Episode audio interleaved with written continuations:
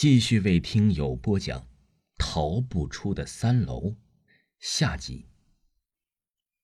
什么？陆平大惊，摇头去看了门牌号，才发现自己也走错了楼层。他家住四层，而这是三层。他说了一句抱歉，然后跑上了楼梯。正要敲门时，他看了一眼门牌，明明白白的写着三零幺室。他大吃一惊，继续上楼。可是奇怪的是啊，他跑的差点儿没了半条命，也是没上去四楼，也下不去二楼了。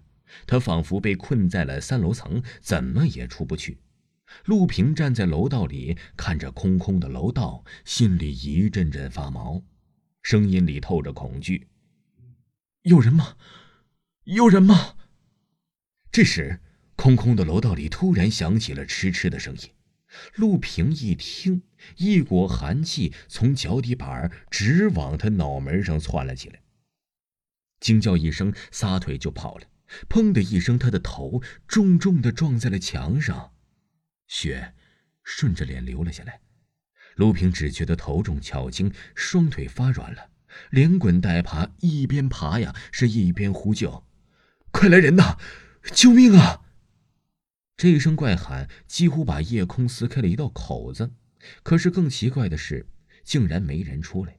偌大的一个楼层没有人，没有灯火，就像一座坟墓。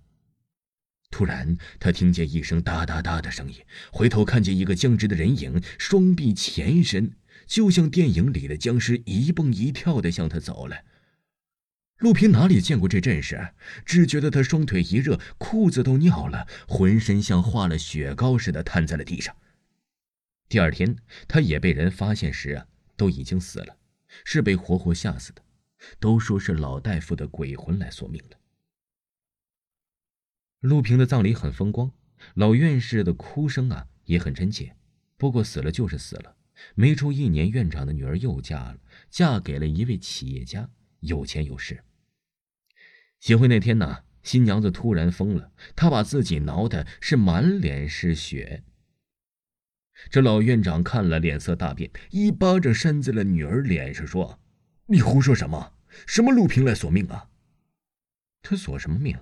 咱们又不欠他的。”哼！熟悉的声音响起，院长的脸上的笑容凝固了，他手中的酒杯啪的一声掉在了地上，摔得粉碎。然后他瞪着女儿的喉咙，那熟悉的声音就是从那儿传出来的。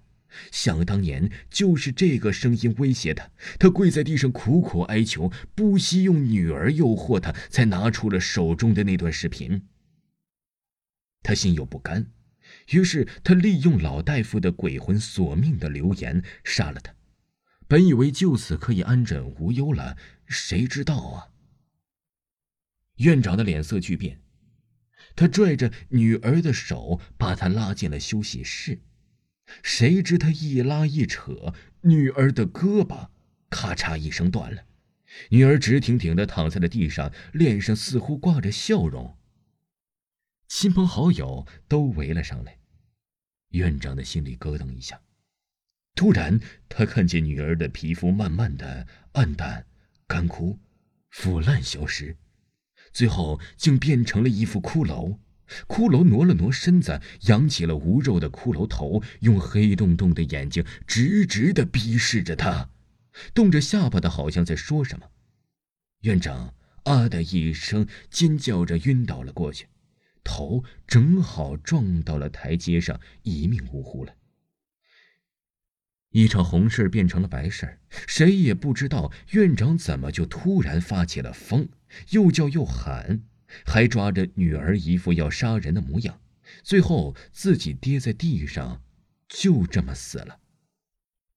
听众朋友，本集播讲完毕，感谢您的收听。